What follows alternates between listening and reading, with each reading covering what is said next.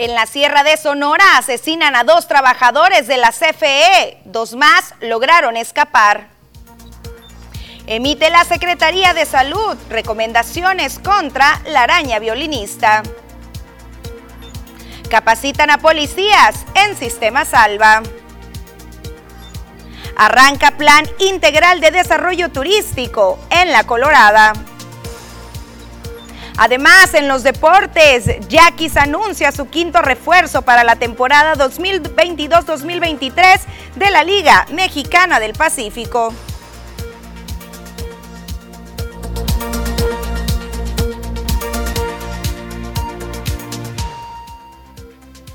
¿Qué tal? Muy buenas tardes, bienvenidos a la segunda edición de las noticias. Gracias por acompañarnos un día más, ya miércoles, quiebre de semana. Muchos todavía siguen con el ánimo de lunes, qué excelente, sobre todo después de este día eh, de chipi chipi, de nubladito, que nos hemos deshecho un poquito del sol. Sin embargo, sigue esa problemática de las calles que, por cierto, más adelante vamos a estar abordando. Bienvenidos de nueva cuenta, te recuerdo también la importancia de mantenernos en comunicación, cualquier situación que veas que estés viviendo en tu colonia, en tu comunidad, desde el municipio, desde donde nos estás observando, nos los puedes hacer llegar a través de la línea de WhatsApp que aparece en tu pantalla 6442042120. De igual manera, si te es más fácil, tenemos presencia a través de las diferentes redes sociales y estamos muy atentas a ellas, en especial del portal Facebook Las Noticias TVP. Estamos completamente en vivo y te invitamos a compartir esta transmisión para poder llegar así a muchísimas más personas. Y bueno, arrancamos con la información y no muy positiva. Ya se lo llevábamos ayer por la tarde a través justamente del portal Las Noticias TVP, que dos trabajadores de la Comisión Federal de Electricidad fueron masacrados. Usted lo escuchó bien, esto en la carretera Hermosillo Yécora durante la mañana. Según la información de la autoridad, fue aproximadamente a las 9 horas cuando recibieron un reporte a través del 911 sobre alguna situación que no aclara la autoridad. Indica que tiempo después se pierde contacto con quienes buscaban este apoyo y al arribar a la zona con este operativo desplegado en el que por supuesto supuesto hubo presencia de los tres órdenes de gobierno, pues lograron percatarse de dos trabajadores sin vida, uno de ellos dentro del vehículo en el que viajaban, eh, pues completamente calcinado. Otras dos personas, dos trabajadores también de la Comisión Federal de Electricidad, lograron huir entre el monte tras este presunto ataque armado por parte de grupos criminales de esta zona. Se mantiene con vida, fueron de manera inmediata trasladados en helicóptero a Hermosillo y según la Fiscalía, tras las declaraciones de estas dos víctimas, también eh, va a comenzar con las investigaciones. Hasta este momento, repito, no se sabe exactamente cuál fue la situación que llevó a este ataque. Sin embargo, platicando con algunos trabajadores de la comisión, indicaban que de manera muy constante, cuando tienen que salir a áreas de la sierra, son asaltados, son despojados de su billetera, de sus teléfonos, de las escaleras que requieren para realizar sus labores y cualquier tipo de equipo de trabajo. Por ello, compañeros indican que quizás, quizás se pudiera estar dentro del caso de que hayan pues estos grupos despojarlos de algo y hayan puesto oposición.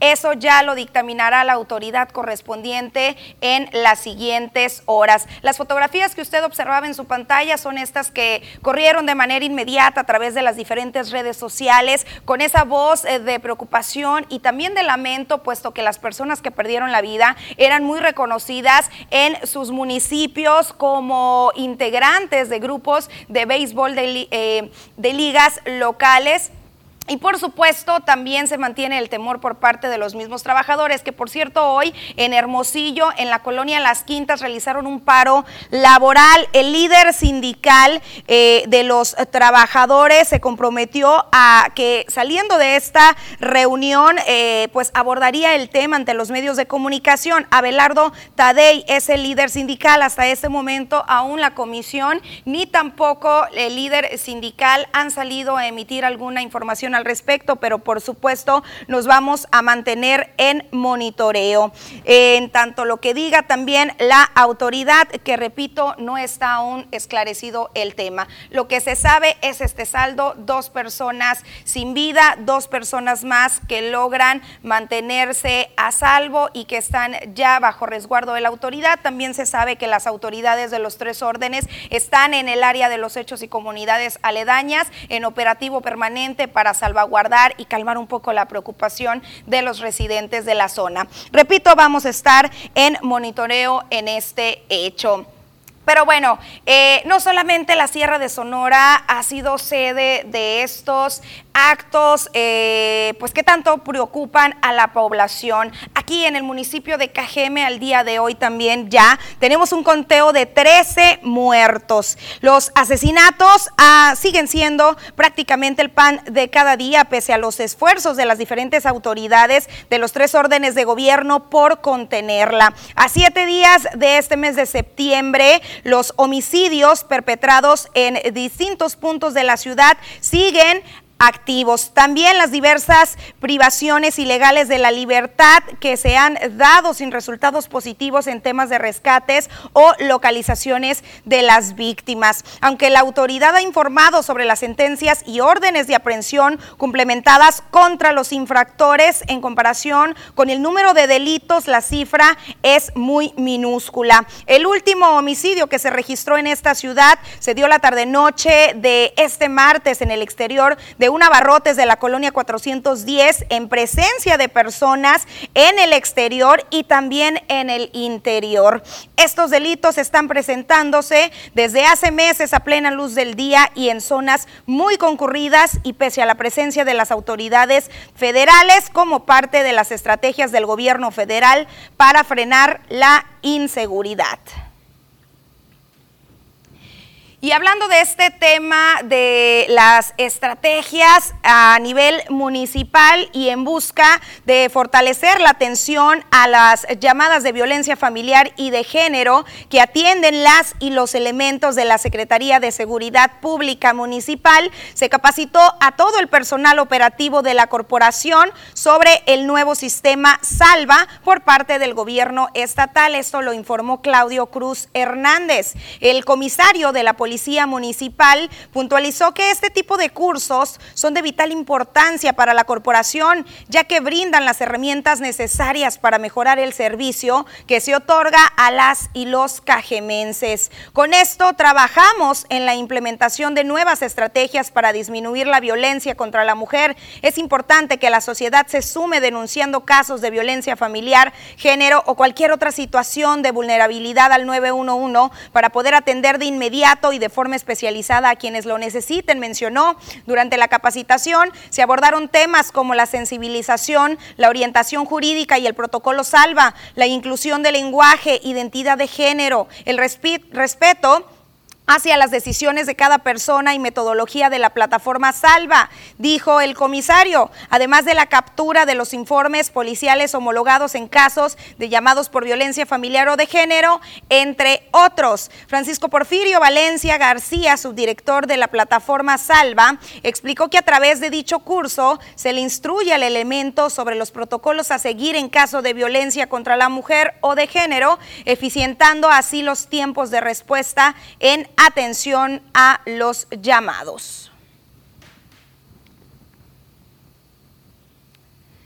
En la mañanera, en la tradicional de Andrés Manuel López Obrador, el tema de la seguridad también formó parte de esta mesa de diálogo. Ahí el presidente se refirió a las alertas de Estados Unidos que pide a sus ciudadanos no visitar algunos estados de la República Mexicana por el problema de inseguridad. Dijo el mandatario que eso es de mal gusto, que es de metiches, que no es serio, pero que ya quedó como práctica política y que todo eso hay que irlo haciendo a un lado. El 17 de agosto, el Departamento de Estado de Estados Unidos en México publicó la actualización de su alerta de viajes, en la que pidió a sus ciudadanos que eviten viajar a Sinaloa, a Michoacán, a Zacatecas, a Guerrero, a Colima y a Tamaulipas por el grado de inseguridad. López Obrador comentó que él no pide a los mexicanos que no vayan a los Estados Unidos, donde también hay actos de violencia, por lo que llamó al gobierno de ese país a ir haciendo a un lado estas alertas. Lograrse si somos cada vez más solidarios, más humanos,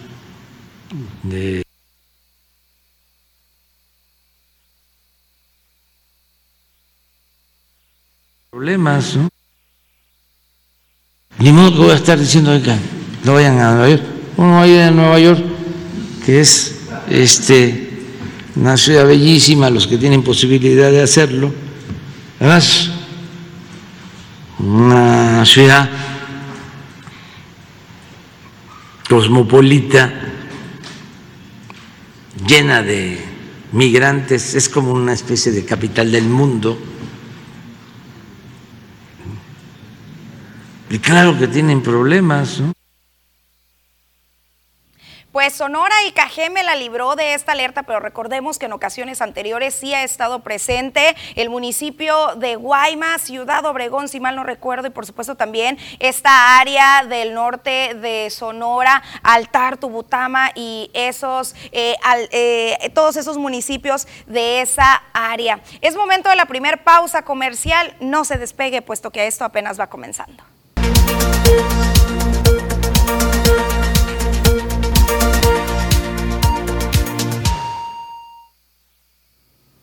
Continuamos con información y seguimos con estos temas de seguridad y es que hoy en la mañana hubo también bastante temor por acá en el puerto tras una balacera que se dio a muy muy temprana hora y que una maestra alcanzó a grabar y que alcanzó a alertar a los padres de familia de que no llevaran a sus hijos a la escuela por vamos a escuchar un poquito veras de este audio de lo que ella narraba en el momento de los hechos.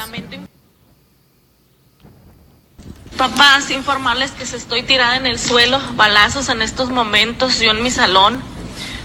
Por favor, no venga absolutamente nadie, estoy tirada en el piso.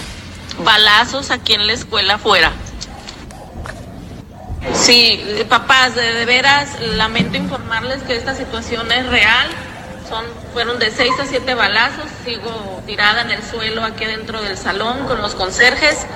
Ignoro qué está sucediendo, no se escuchan policías, no nada, es un silencio. Por favor, estén al pendiente y no, no, no pasen por aquí. Papás, desafortunadamente los balazos no paran, entonces no se les ocurra venir. La escuela ya se cerró. Este video comenzó a correr no solamente con los padres de familia de este plantel, sino del resto dentro del municipio. Eh, vamos, estamos averiguando de qué porcentaje fue ese ausentismo dentro de los planteles. Sin embargo, eh, pues prácticamente hasta después de mediodía la autoridad ya emitió información y recalcó que no estuvieron en riesgo los alumnos de la escuela Nicolás Bravo ni los habitantes de la zona en Guaymas. En respuesta a una alerta por detonaciones de arma de fuego al interior de un domicilio. Hoy a las 7.30 am se desplegó un operativo coordinado de la Secretaría de la Marina y la Policía Municipal de Guaymas, donde se llevó a cabo el aseguramiento de armas de alto poder, así como cargadores con cartuchos útiles. Es lo que indicaba en el comunicado la autoridad. En dicho domicilio se rescataron también a cinco personas privadas de su libertad. El operativo se limitó al interior de la vivienda, por lo que se protegió la seguridad de los vecinos, incluyendo a los alumnos de la escuela Nicolás Bravo. La Fiscalía General de Justicia del Estado se hace cargo de la investigación y dará más información sobre los hechos en las siguientes horas. Fue el comunicado de la autoridad, sin embargo, sí hubo un porcentaje alto del ausentismo, pues por supuesto, imagínese, le manda ese audio la maestra de su escuela y por supuesto que usted decide inclusive hasta no salir a trabajar del temor y claro que también eh, pues entre los padres de familia, los primos, a los familiares, a los amigos se les envió este audio también para que no salieran y prácticamente se vivió como un toque de queda dentro de este municipio. Pero lo bueno es que no se salió de control. Resultados positivos es lo que destacó la fiscalía, el rescate de cinco personas privadas de su libertad. Así que palomita y eh, enhorabuena que estos resultados sigan porque urgen. Es momento de una pausa comercial.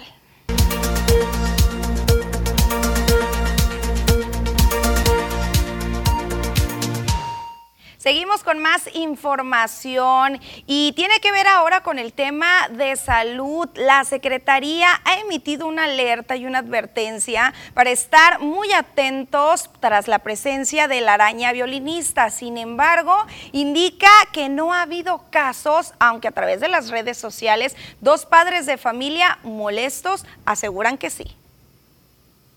Aunque la Secretaría de Salud hasta el momento solo ha enviado un comunicado alertando sobre la presencia de la araña violinista en Sonora y Cajeme, padres de familia han denunciado dos casos en redes sociales durante los últimos meses.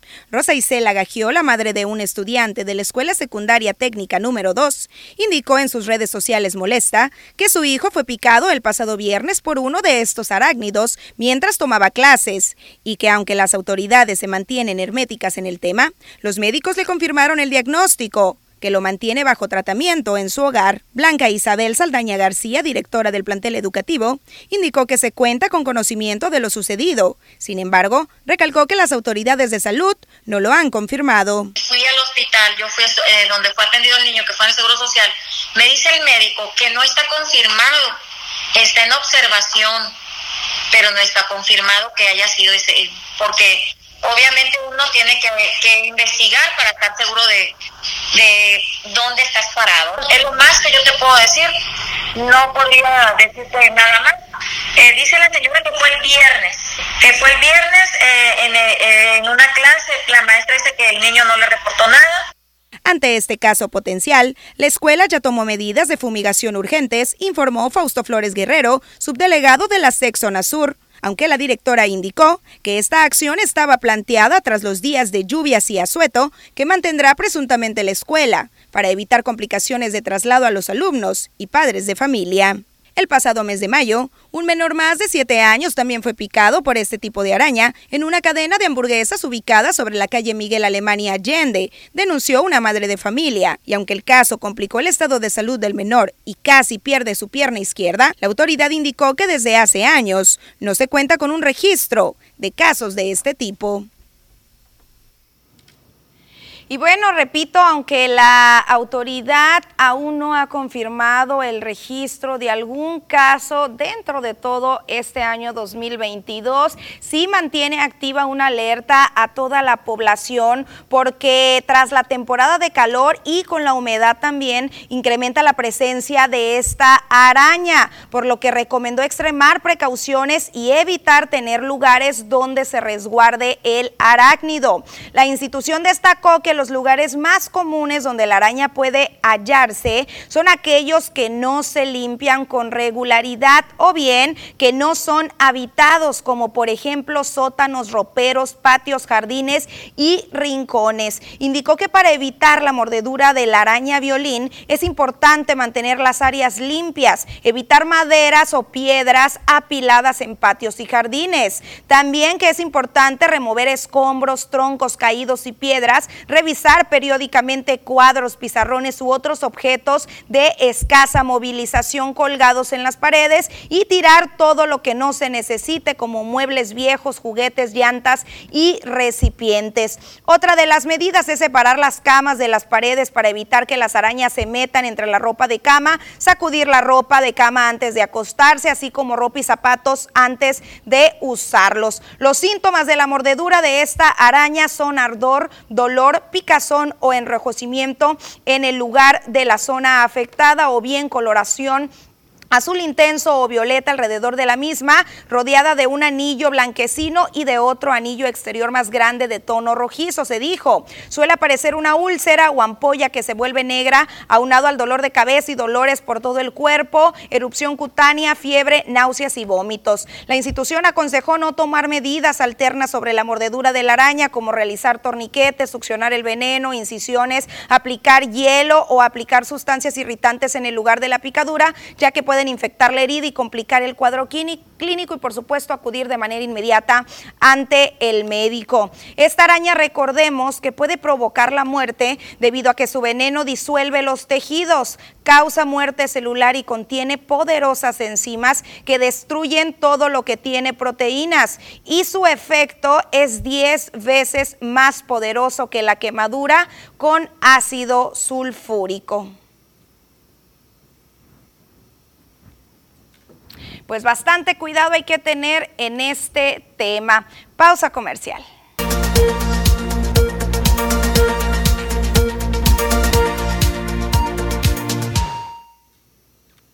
Estamos de regreso y vamos a comenzar con Ponle Dedo, pero antes nos están solicitando una felicitación a Melisa Alejandra Sotelo Verduzco del Campo 5, quien el día de hoy está cumpliendo años y celebrando y festejando muy apapachada con toda su familia. Por supuesto que un gran abrazo de parte de todo el equipo de las noticias TVP.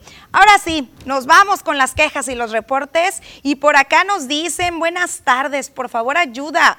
Urge arreglar esta tapadera de lámina y nos envían una fotografía. Es un peligro para la ciudadanía. Está también llena de basura. Está en la banqueta del negocio, eh, bueno, frente, no vamos a decir nombres, pero usted ya va a ubicar por ahí en la esquina de la calle 5 de febrero y Zaragoza, eh, frente a una taquería, frente al mercado municipal. Qué lástima, la ciudadanía somos tan apáticos a denunciar lo que nos puede a nosotros mismos dañar. Por eso estamos como estamos. Gracias por su atención a esta demanda. Gracias a ustedes porque las otras denuncias que he puesto ya fueron atendidas. Enhorabuena. Seguramente esta también será atendida porque recordemos que eh, pues todos estos registros al taparse impiden el correcto funcionamiento y sobre todo ahorita que estamos con esta alerta por los fenómenos meteorológicos en temporada de lluvia, pues representa un riesgo para todos. Hay que cooperar todos y colocar los reportes pertinentes. Ahora sí que aunque vayas pasando por una calle y no seas tú residente de esa zona. También por acá nos dicen, buenas tardes, lámparas fundidas por la calle Baviácor entre California y Campeche. Es una boca de lobo, nos comentan.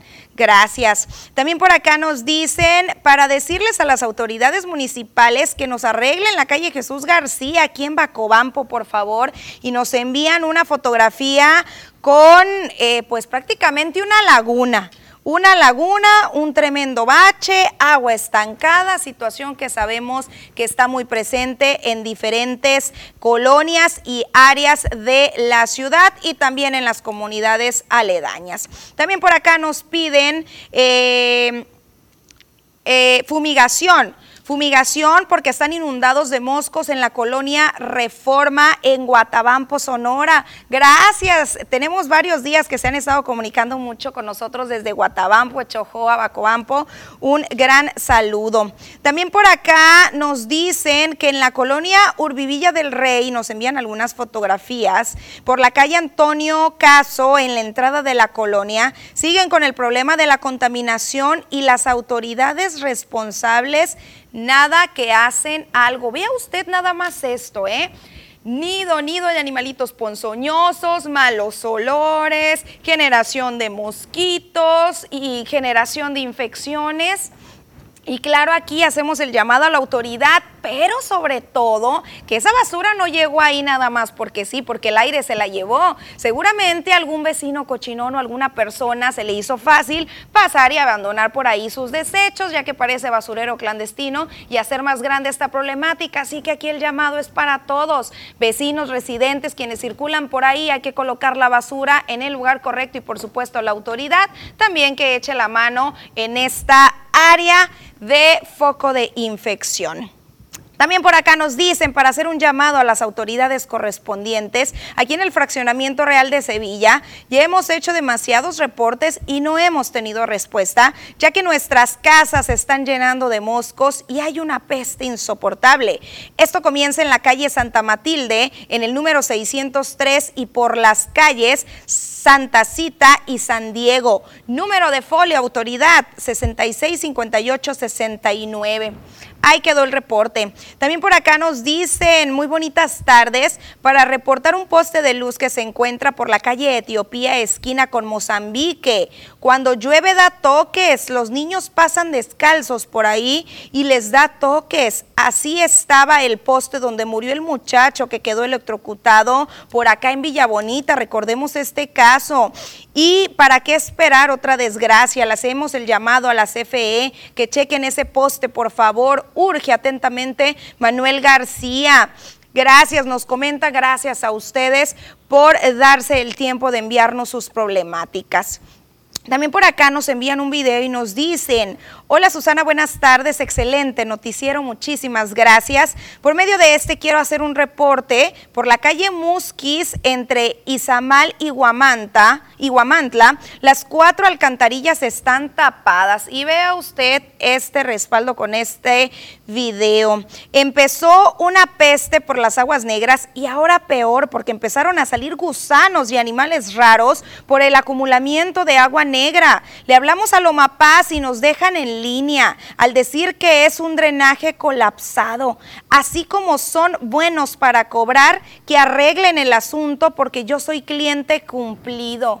Gracias y excelente noticiero es el comentario que nos envía este vecino o vecina de la colonia Las Fuentes. Vean ustedes, aquí se alcanzan a percibir estos gusanos. Una gran disculpa a quien está degustando de sus alimentos, pero es para que vean nada más esto.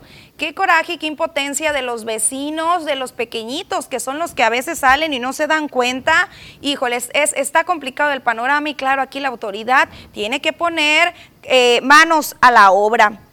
También por acá nos dicen que hay lámparas en muy mal estado en Villas del Trigo. La mayoría no encienden. Otro reporte aquí. También por acá nos dicen saludos y bendiciones para ustedes. Acá tenemos en las haciendas igual el problema de muchos moscos y moscas, sobre todo que estamos pegados a las tierras y están húmedas y eso produce mucho zancudo. Urge que fumiguen, por favor, es el comentario de los vecinos y también no nos han llegado muchos reportes, pero al menos para rumbos de mi casa hemos estado batallando mucho con las tijerillas por este tema de las lluvias, de la humedad. Platíqueme usted cómo está el panorama por allá. Tenemos más mensajes, más adelante los voy a leer, usted síganos enviando, porque eh, quiero platicarles acerca de que el municipio de Cajeme pasó ya de esta alerta eh, de color azul a color verde. Según el reporte que nos ha enviado la autoridad municipal, dice, la Unidad Municipal de Protección Civil informa que Cajeme se encuentra en alerta verde, es decir, peligro bajo, por lo que se exhorta a las y los ciudadanos a extremar las debidas precauciones, así como a mantenerse informados a través, a través de los medios de comunicación sobre el curso del huracán Key categoría 2. El municipio pasó de estar en azul a verde. Más tarde se estará convocando al Comité de Protección Civil como marca el protocolo. Seguimos, eh, azul era peligro muy bajo, aquí lo observa, eh, verde sigue peligro bajo, pero ya con esa alerta. Y lo hemos visto desde hoy muy temprano, bueno, desde ayer en la tarde-noche, que empezó ya a cambiar el cielo, hay presencia de estos chipi chipi y ya sabíamos que esta mayor alerta se enfoca para el día jueves, viernes y sábado para lo que es el sur de Sonora. pues hay que estar muy atentos y alertas. Por acá nos llega eh, otro reporte y nos dicen, quiero denunciar unos drenajes tapados por la calle Ferrocarril 702 en la colonia Nuevo Cajeme. Ya tiene como un año así, por consecuencia la calle se dañó y se hicieron unos baches muy grandes. Se ha reportado y no han venido. Vicente Mejía y José Moreno Almada. Pues ahí quedó este reporte, nos enviaron un video también al respecto de esta situación que también se visualiza muy complicada, al igual que en otras zonas de la ciudad, por lo tanto extendemos el llamado a la autoridad correspondiente. Pasamos una pausa comercial y más adelante continuamos con la lectura.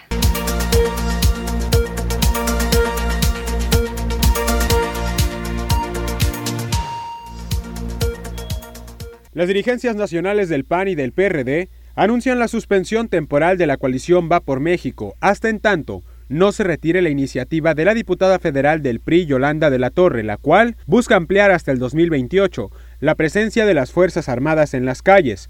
Alejandro Moreno, líder nacional del PRI, aseguró que la alianza Va por México no está en riesgo y dio su respaldo a la iniciativa presentada por la diputada federal Yolanda de la Torre. El predictamen del Senado sobre la reforma que propuso el presidente de México, Andrés Manuel López Obrador, a la Guardia Nacional, con la que busca que esta corporación pase a la Secretaría de Seguridad y Protección Ciudadana, a la Secretaría de la Defensa Nacional, plantea aprobar en sus términos la minuta que la semana pasada envió a la Cámara de Diputados. El Servicio de Administración Tributaria, el SAT, anunció una cruzada fiscal para simplificar los trámites relacionados al pago de impuestos en México, además de reducir los tiempos de espera y mejorar los servicios que demandan los contribuyentes. La jefa del SAT, Raquel Buenrostro Sánchez, anunció que la dependencia a su cargo revisará 700 procesos fiscales con la finalidad de facilitar su cumplimiento y apoyar al público. Arturo Saldívar respalda la eliminación de prisión preventiva oficiosa. La gente es condenada a los infiernos de las cárceles mexicanas, así lo señaló. La prisión preventiva oficiosa es una gran injusticia que padece el país, consideró el presidente de la Suprema Corte de Justicia de la Nación.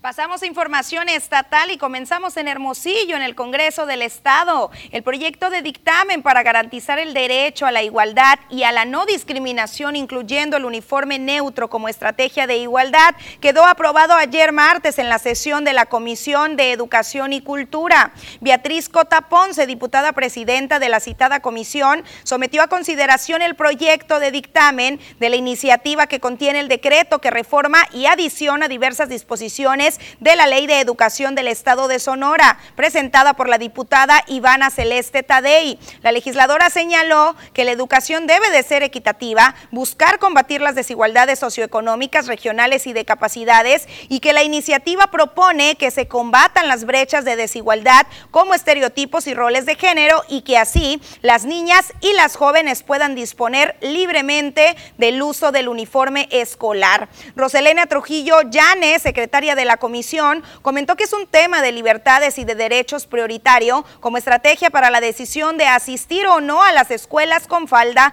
o pantalón. El diputado Iram Solís García expresó que es un momento histórico en el que se reduce la brecha de igualdad, de desigualdad entre hombres y mujeres en busca de que los estudiantes se sientan cómodos al acudir a sus escuelas. Tadei Arriola, impulsora de la iniciativa, recordó que esta fue una demanda de los colectivos feministas y que al momento de socializarla se generaron coincidencias de experiencias relacionadas con ese tema en diferentes ambientes, tanto escolares como en transporte y áreas deportivas.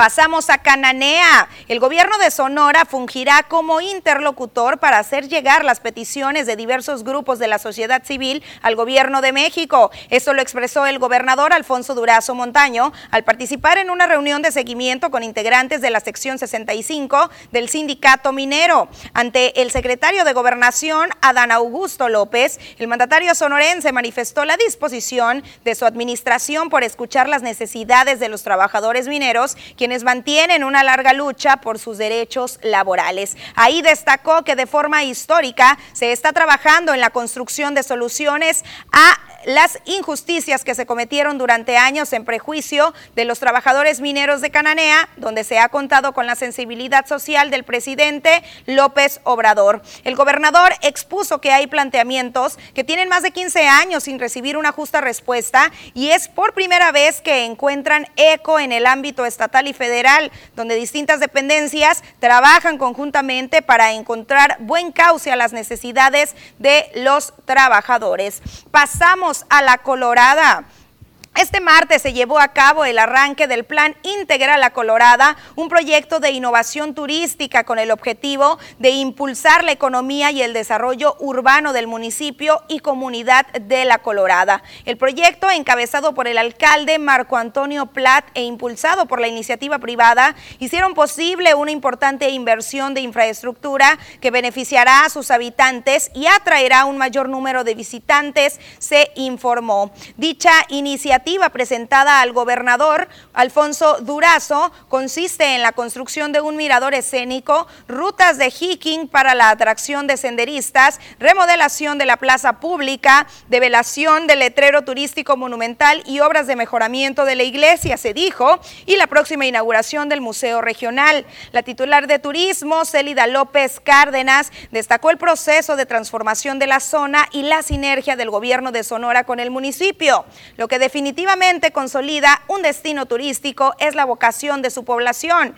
Si la vocación de la comunidad de La Colorada, si la gente, las familias empiezan a apostarle a esta visión turística, evidentemente ahí es donde se dará una transformación, destacó. El presidente municipal aseguró que la cercanía de La Colorada con Hermosillo, a tan solo 30 minutos de distancia, es un factor muy positivo para atraer las visitas. Es momento de conocer qué está sucediendo a nivel internacional. Aquí el resumen. Moscú seguirá adelante con su acción militar en Ucrania hasta que alcance sus objetivos, dijo el presidente de Rusia, Vladimir Putin, quien se burló de los intentos de Occidente de arrinconar al Kremlin con sanciones. Putin dijo que el principal objetivo del envío de tropas a Ucrania era proteger a la población civil del este de ese país tras ocho años de combates.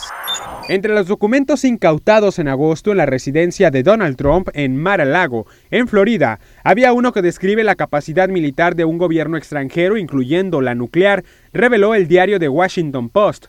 Algunos de los documentos incautados detallan operaciones ultrasecretas estadounidenses tan estrechamente protegidas que ni siquiera altos funcionarios de seguridad nacional sabían de ellas. India y China dieron luz verde a un nuevo enfoque en la vacunación contra el COVID-19. Dos opciones sin jeringas, un rociador nasal y otra inhalada por la boca. Los reguladores en India autorizaron la versión nasal de Varan BioNTech como una opción para las personas que aún no han sido vacunadas.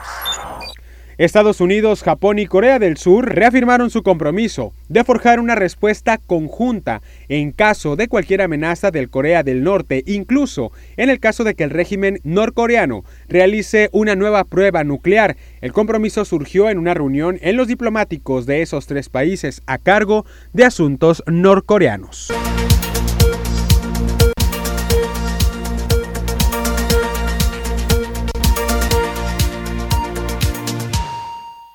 Que si va a seguir lloviendo, que si ya viene el solecito. Diana Zambrano nos tiene todos los detalles. Pasamos al pronóstico del tiempo.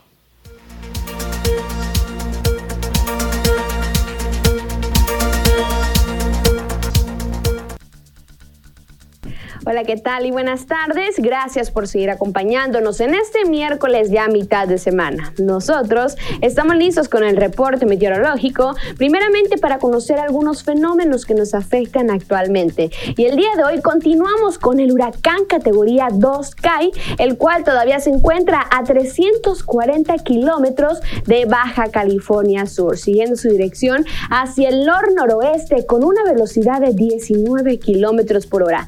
Rachas de viento que llegan hasta los 205 kilómetros por hora y estará provocando fuertes lluvias para el occidente y noroeste de la República Mexicana y Baja California Sur, así como también lluvias puntuales para algunos estados como Sinaloa, Sonora, Durango y Michoacán. También para el estado de Jalisco se prevén lluvias puntuales intensas. Por otra parte, estará provocando también fuerte oleaje y fuertes rachas de viento de entre los 80 a 100 kilómetros por hora sobre las costas de Sinaloa y Sonora.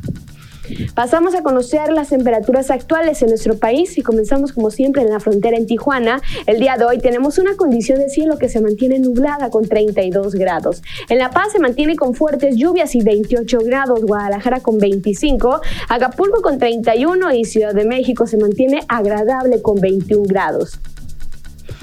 Pasamos a conocer las temperaturas actuales aquí en nuestro estado, en Sonora. Y ojo, hay que recordar que tenemos que tomar nuestras precauciones para el día de hoy y los próximos días, porque se prevén rachas de viento de entre los 80 a 100 kilómetros por hora sobre las costas de Sinaloa y Sonora. Por lo tanto, tenemos que seguir cuidándonos para los próximos días.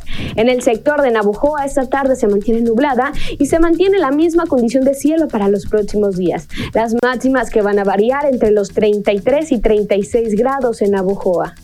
En el sector de Ciudad Obregón, aquí tenemos precipitaciones para jueves y viernes, máximas que van a variar entre los 31 y 37 grados centígrados en Ciudad Obregón.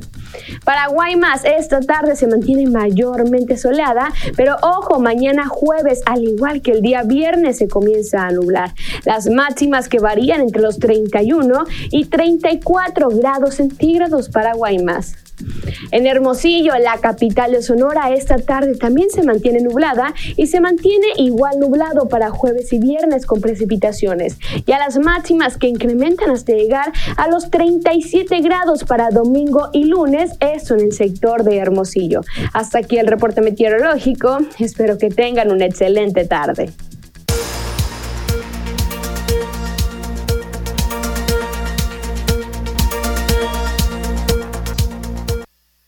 Continuamos ahora sí con la lectura de los mensajes y ahorita los dejé a medias con este reporte de lo que está ocurriendo en la colonia Nueva Cajeme. Quiero que observen usted este video que nos hacen llegar los vecinos por la problemática que nos dicen que ya tiene más de un año, que fue un drenaje por ahí eh, tapado por la calle Ferrocarril en el número 702 en la colonia Nuevo Cajeme, que por supuesto tras la falta de atención y el paso de las semanas, pues dejó daños muy severos en la calle que aquí son muy evidentes. Y ahora pues los vecinos ahí están batallando, buscando cómo esquivar esta, esta eh, pues calle, incluso eh, pues tomando medidas, como ya lo hemos platicado, teniendo que eh, pues circular en doble sentido o en sentido contrario más bien para poder esquivar estos tremendos baches. Repito,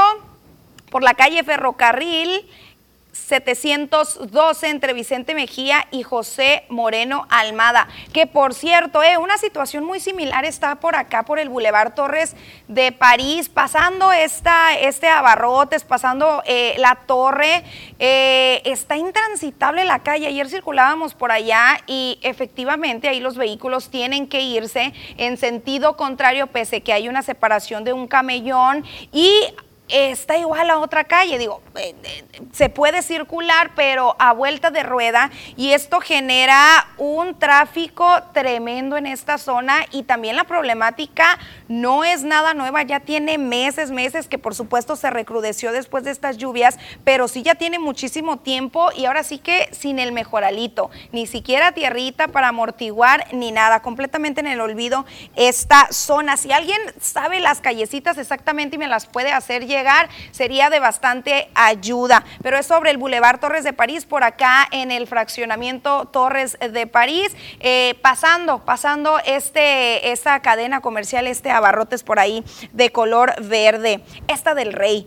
Eh, bueno, por acá también nos están eh, dice, aviso para alumbrado público de Benito Juárez, Villa Juárez, saludos también a Villa Juárez, ya que no tenemos lámparas en la calle 16 de septiembre entre Lázaro Cárdenas e Hidalgo, en la colonia Jecopaco.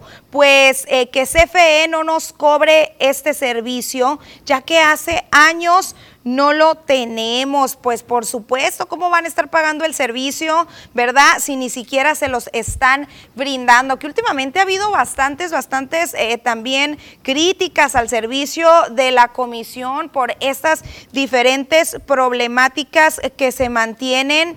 Eh, que mucho se decía que, ah, bueno, al menos en, el municipio de Cajeme o en el sur de Sonora, que ya rebasó la capacidad de la comisión, por lo cual se deberían de tomar cartas en el asunto. Sin embargo, pues eh, es un tema que se ha escuchado fuera de las mesas nada más de las autoridades y por supuesto vamos a darnos a la tarea de ver si es cierto o no estos comentarios que han hecho algunos trabajadores incluso de la comisión que ya nos están dando abasto y que va a tener que suceder algo, no sé si abrir más plantas, ok, que esto se ha dado justamente por el crecimiento que se ha tenido dentro de la ciudad.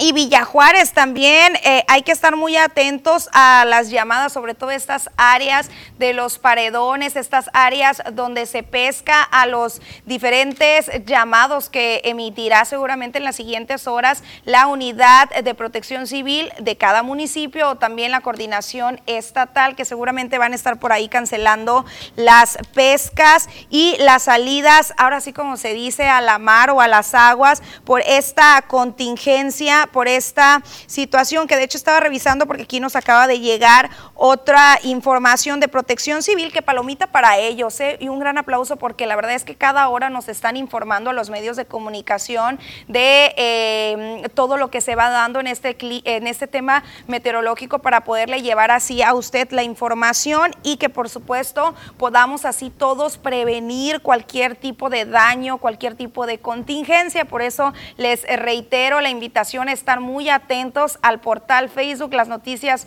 TVP, porque a través de eh, ahí y también a través del portal tvpacífico.mx les vamos a estar haciendo llegar la información que se dé de último momento en este tema que recordemos hoy, por ejemplo, en el estado de Sinaloa, recordemos que no hubo clases desde el día martes por este aviso meteorológico. Aquí no hay suspensión de clases, aunque ayer se corrió, por cierto, nos estuvieron preguntando si también iba a haber suspensión. Aquí en Sonora no hay ningún aviso al respecto, pero vamos a esperar a ver qué se dé el día de mañana jueves, que es para cuando se esperan, jueves, viernes y sábado, las lluvias intensas o fuertes. Llegó el momento de una pausa comercial, pero regresando tenemos más información que tiene que ver con el tema de las calles. Regresamos.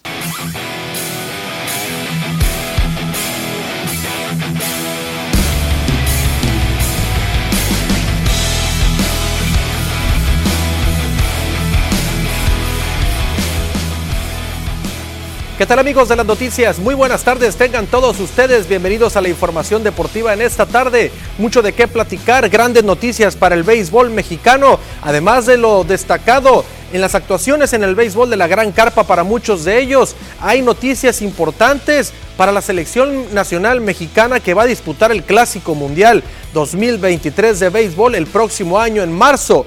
Vamos con todos los detalles en unos momentos más y por supuesto noticias del Club Yaquis de Ciudad Obregón de cara a la temporada 2022-2023 de la Liga Mexicana del Pacífico y por supuesto también importante información del fútbol europeo porque eh, se encuentra en marcha la UEFA Champions League. Ha dado inicio la jornada 1 y por supuesto un mexicano da la cara por varios de ellos. Vamos a arrancar con información de la gran carpa y es que los mexicanos siguen y siguen imbatientes y uno de ellos es Bañuelos con el equipo de los Piratas de Pittsburgh. Ha salido en innumerables ocasiones a la loma de los disparos del equipo de los Piratas de Pittsburgh, ya sea en el PNC Park, ya sea en cualquier otro estadio, pero sigue dominante el nativo de Durango. Una entrada, un tercio de trabajo, importante actuación la que tiene y por supuesto esto viene a ser muy buen trabajo para él porque a pesar de que esté en último su equipo en la división central de la Liga Nacional, es bueno que esté haciendo un buen trabajo debido a que en el próximo ciclo de pretemporada en el 2023, por supuesto, su manejador va a tener plena confianza en Manny Bañuelos. Por otra parte, vamos con el siguiente pelotero que sigue destacando en el béisbol de los Estados Unidos, Giovanni Gallegos también, una destacada actuación con el equipo de los Cardenales de San Luis ante el equipo de Joy Meneses, los nacionales de Washington, pero en esta ocasión el que destaca fue el de Ciudad Obregón, porque ahí está Giovanni Gallegos que se convierte otra vez en una eh, importante, pero importante pieza del picheo del bullpen del equipo de Cardenales. Ahí vemos a Albert Pujols, quien va, está disputando ya su última temporada como profesional, ya con 42 años encima y buscando la cifra mágica de los 700 cuadrangulares. Giovanni Gallegos entonces suma otro hold más a la temporada en sus números personales. Así es de que mucho éxito para Giovanni Gallegos en este cierre de temporada. Su equipo está liderando la misma división donde está Manny Bañuelos, pero este equipo sí está en el primer lugar, ya listo para la postemporada. Vamos entonces con el siguiente, porque Alejandro Kirk sigue repartiendo palos allá con el equipo de los Azulejos de Toronto. Doblete ahí de Alejandro Kirk. De 5-4 batió el Angelito. Doblete después, este batazo que se colaba hacia el jardín izquierdo central. Allá la recogía el parador, el campo del central. Y bueno, ahí otro batazo que se iba al jardín derecho, Bo Bichet llegaba allá a la tercera colchoneta y después con este batazo hacia el jardín central impulsaba una carrera y también anotaría después en ese mismo turno Alejandro Kirk. Qué buena labor por parte de el mexicano, el nativo de Tijuana, Baja California, con grandes números en esta temporada 2022 que lo llevó a ser el catcher titular del juego de estrellas. Impresionante lo que está haciendo y por supuesto ojalá que sea el catcher titular también de la selección mexicana en el Clásico Mundial de Béisbol 2022 23 con el conjunto azteca. Por otra parte, Andrés Muñoz, otro que destacó y en serio con el equipo de los marineros de Seattle, a pesar de que batalló un poquito, trastabilló, pero sacó el hold y quedó entonces el partido ah, con el triunfo para el equipo de los marineros de Seattle que siguen no peleando la división porque les faltan 10 juegos para alcanzar los Astros, pero están y en serio peleando por el comodín. Ahí están que no lo sueltan y ojalá que veamos este equipo en la postemporada porque metiéndose cuidadito con el equipo de los Marineros de Seattle porque va a ser un equipo que seguramente nadie va a querer enfrentar. Vea nada más ese slider como quiebra y cae en la esquina de afuera. Y qué bárbaro, este muchacho aparte de tirar lumbre, tira unos picheos rodilleros que simple y sencillamente se van con ellos. Así se fue entonces el bateador de Medias Blancas de Chicago en esa octava, octava entrada que no trajo nada para el conjunto de Medias Blancas de Chicago allá en el T-Mobile Park. Lo que comentábamos, Julio Urias ya confirmó su asistencia al Clásico Mundial de Béisbol 2023 que se llevará a cabo en varias partes del mundo, específicamente en los Estados Unidos. Julio Urias estará formando parte del equipo mexicano. Ahí entonces el, lanzador zurdo del equipo de los Dodgers de Los Ángeles ha estado en la loma de los disparos ya de esta temporada y la anterior. Ganó la Serie Mundial en el 2020 con el conjunto de los Dodgers. Y bueno, ya eh, lo dejaron el equipo de los Dodgers asistir con el equipo azteca al Clásico Mundial de Béisbol. Y qué bueno, ahora hay que esperar que Urquidi sea también parte de este equipo. Vamos a ver si los Astros de Houston le dan la oportunidad al Mazatleco. Vamos entonces con más información, lo que comentábamos. El señor Leonardo Reginato, este muchacho brasileño, va a ser refuerzo de los Yaquis de Ciudad Obregón en el infield. Y es que el equipo de Obregón había traído Poder había traído jardineros, pero este hombre viene entonces a reforzar lo que es el infield del conjunto de los Yaquis de Ciudad Obregón, a pesar de que el equipo de Yaquis tiene en la primera colchoneta a Víctor Mendoza, a Carlos Sepúlveda en la segunda, en el campo corto tiene a Juan Carlos El Japper Gamboa, por ahí está ese hueco de la tercera colchoneta que nadie ha podido eh, quedarse con él como en su momento se quedó Agustín Murillo. Y es que después de que salió Agustín Murillo, intentaron quedarse por ahí. Cristian Villanueva salió del equipo. Matt Jungle que vino como eh, también refuerzo y no pudo. Y muchos otros peloteros que no han podido quedarse ahí. Isaac Paredes ha sido, ha sido otro de ellos. Continuamos con información, vamos al fútbol internacional. Y les comentábamos que ya inició la UEFA Champions League. Ahí está entonces Edson Álvarez que enfrentó con el Ajax al equipo del Rangers de Escocia que no dejó al PSV de Holanda ingresar a la, UEFA Champions League en el repechaje. Se mete el Rangers de Escocia y en la primera jornada el conjunto del Ajax termina goleando los 4 por 0 y el mexicano anotó gol. Así es de que anota gol Edson Álvarez, el último que había anotado gol como mexicano en la UEFA Champions League fue Irving el Chucky Lozano en noviembre del 2019. Así es de que hacía mucho tiempo que no anotaba gol un mexicano en la máxima competición europea del fútbol internacional a nivel de clubes. Con esto amigos llegamos al final de la información deportiva el día de hoy. Quédese con más información aquí en las noticias.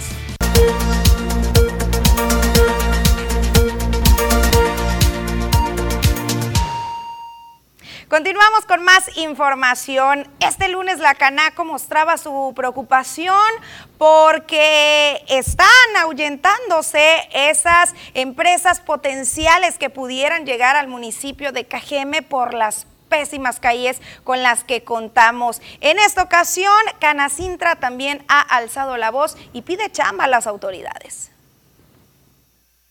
Al igual que en el sector comercial, el mal estado de las calles y las problemáticas graves en los drenajes de Cajeme han ahuyentado la inversión en la industria, lamentó Adriana Torres de la Huerta. La presidenta de la Cámara Nacional de la Industria de la Transformación Canacintra Ciudad Obregón indicó que aunque algunas industrias han tenido interés en instalarse, tras visitar el municipio y conocer las condiciones del parque industrial y de la mayoría de las calles, prefieren voltear a otros lados, en otros estados.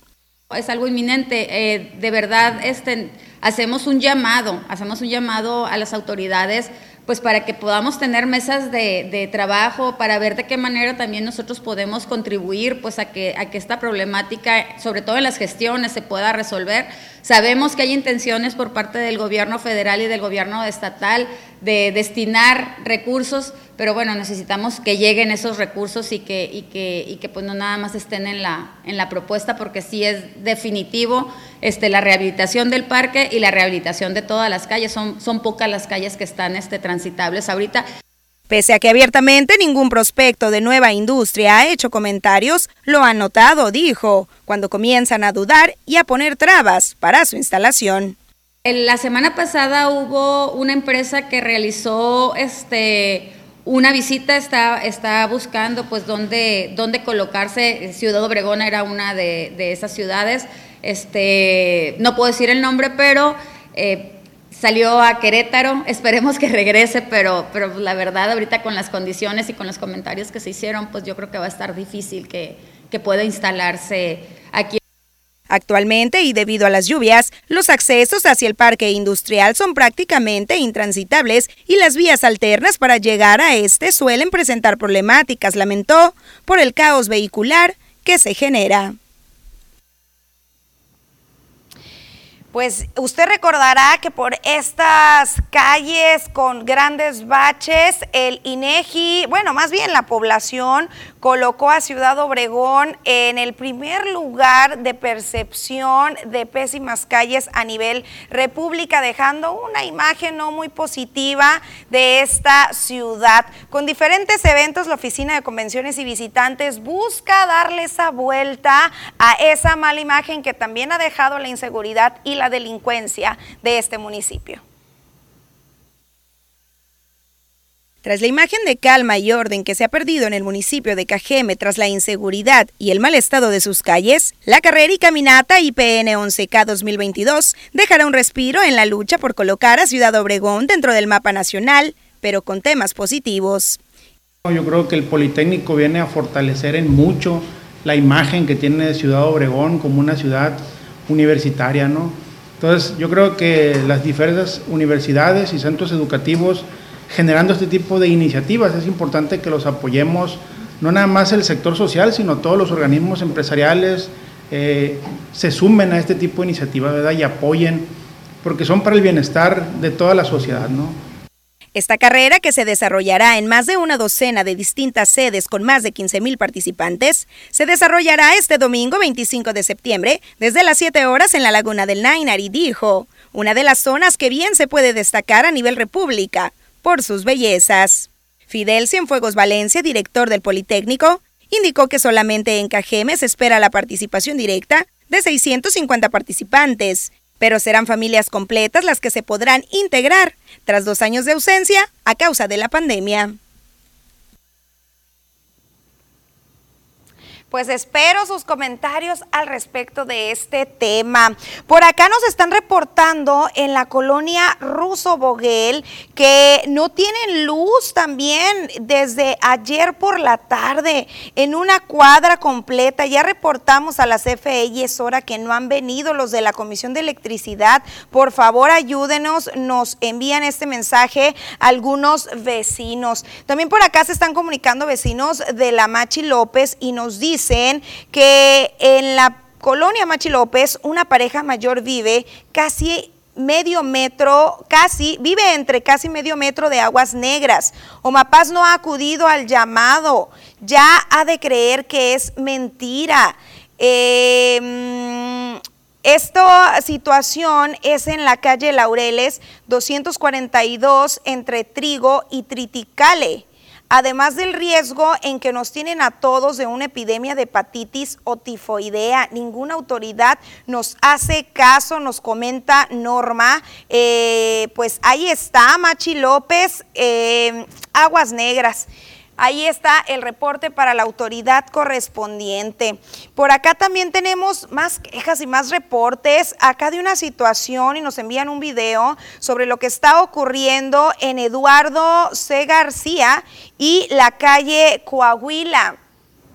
Ve usted este tráfico que se genera, que se está generando porque, bueno, nos dicen por aquí, largas filas se generan sobre la calle Coahuila debido a los tremendos baches con los que se tiene. Y ahí está la imagen que nos envían los automovilistas que, pues, por un lado tienen que batallar para ir esquivando estos baches y por otro lado llegar tarde a sus diversas actividades por el gran congestionamiento que se realiza. Y este panorama, eh, pues, está presente muchos puntos de la ciudad, ¿eh? por, repetimos, el mal estado en el que están las calles, que si bien es una problemática grave, la autoridad ya ha dicho, tenemos este plan, sabemos, pero está en la espera de que lleguen los recursos por un lado y por otro lado de que se paren las aguas, puesto que se nos ha indicado que con las lluvias no serviría de nada estos trabajos que se les tienen que realizar a las calles. También por acá nos dicen buenas tardes, un llamado aquí también en la Real de Sevilla, aparte de los drenajes tapados, casi en todo el fraccionamiento hay problemas de alumbrado público. Ya tenemos más de un año sin luz, en la calle ha habido muchos asaltos y solo los que andan de noche son los amantes de lo ajeno, así como en la entrada que está por la calzada Villanueva. Hay unos baches muy profundos que hasta ha habido carros descompuestos de las llantas y diversos problemas que esto nos ocasiona. Ya sea que vayas despacio o recio, muchas gracias por tomar nuestra petición y un llamado a las autoridades correspondientes. Pues se está viviendo realmente un panorama muy complicado por acá en el municipio de Cajeme. Sigo muy al pendiente de sus mensajes, pero mientras tanto pasamos una pausa comercial y regresamos a las noticias.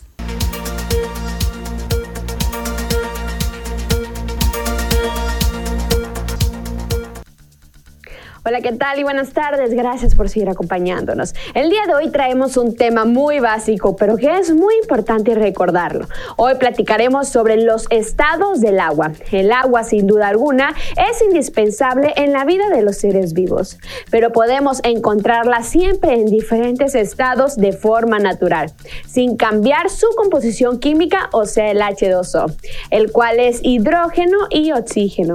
Los estados del agua son líquidos o sea, el agua que normalmente conocemos, sólido como el hielo. Y por último, el gaseoso. Y un ejemplo de este estado puede ser el vapor. El estado del agua depende de la presión que la rodea y de la temperatura a la que está expuesta. En otras palabras, depende de las condiciones ambientales. Y si cambias esas condiciones ambientales, el agua líquida se puede convertir en un estado sólido o gaseoso o viceversa. Hasta aquí el dato del día de hoy. Espero que tengan una excelente tarde.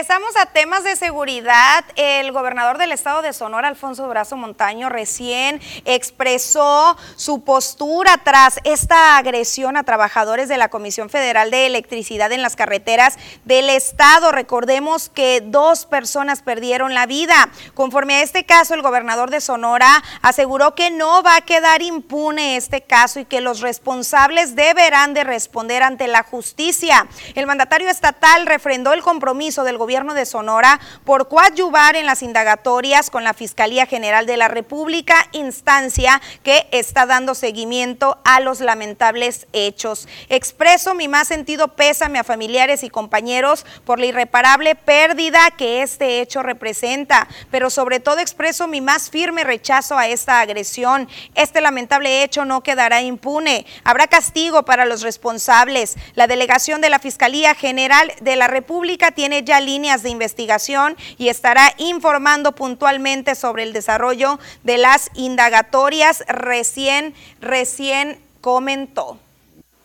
El día de ayer, dos trabajadores de la Comisión Federal de Electricidad fueron privados de la vida en la carretera Tecoripa-Yécora. En primer lugar, expreso mi más sentido pésame a familiares y compañeros por la irreparable pérdida que este hecho representa.